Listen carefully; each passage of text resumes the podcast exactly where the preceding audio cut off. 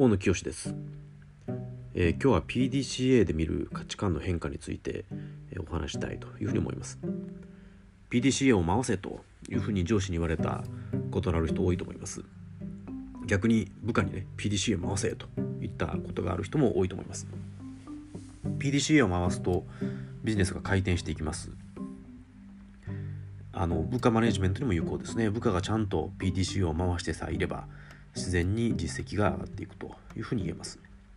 まあ、一口に PDCA といってもですね歴史的な経緯があるということでございまして、まあ、それを理解して運用するとより良い運用ができるというふうに思います。えー、一つ目、えー、D が重視された時代 Do ですね PDCA の Do が重視された時代というのがありました作れば売れる時代は Do が重視されましたいかに安く早く高品質なものを作るかがえ経営戦略の最重要課題だったということですね。えこれが得意だった、え日本企業は世界を席巻したという時代がありました。よく使われたフレームワークは QCD ですね。クオリティコストデリバリーというやつです。QCD をそれぞれ磨き込んでいくことで、え一流の高品質な商品を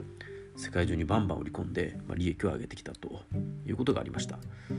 まあ、代表的なモデルはトヨタ自動車の看板システムですね、えいかに在庫を持たずに早く高品質なものを作るかということを極限まで追求したビジネスモデルですということでございます。え次にですね P が重視される時代プランが重視される時代が来ました、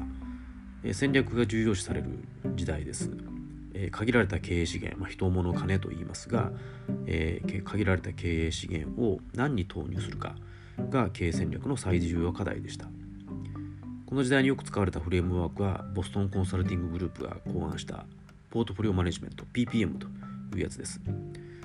事業成長性とシェアで4分類に分けて、えまあ、金のなる木という、まあ、シェアが高くて事業性が低い、え、ところですね、え、金のなる木で得たキャッシュを問題児というシェアが低くて成長性が高い、え、事業に投下してそこからスター、えシェアも高くて成長性が高いビジネスに仕立て上げるというビジネスモデルです。えこういう戦略を勉強するために MBA に行く MBA を取りに行くというのが全盛だった時代です。え日本企業で選抜されたエリートが、まあ、会社派遣でアメリカの MBA に派遣されていったと、まあ、そんな時代でございました。次に C チェックが重視される時代が来ました。インターネット社会がこれにあたります。一億総 SNS 時代ですね。いかに早く事業を立ち上げて消費者の反応を得て細かく軌道修正していけるか。これが経営戦略の最重要課題になりました。データを生かして消費者の好むサービスに仕立てていくということが求められています。AB テストと言われるのが典型例ですね。AB テストというのはまあ、例えば EC サイトで、えー、サイトの作りとか画像とか文章とかを2パターン用意して走らせてクリック率が高い方を残す。それを繰り返していくということです。それを繰り返すことでクリック率を極限まで高めていくというこんな工夫をしています。まあ、今申し上げた通り PDCA の紐と歴史を紐解くとですねこの数十年でえ価値変化価値転換がなされてきたということが分かります。我々も価値転換していかないといけません、まあ、例えば、えー、大量の従業員がかつては必要でしたけども今は必要に応じてアウトソーシングできるんではないか、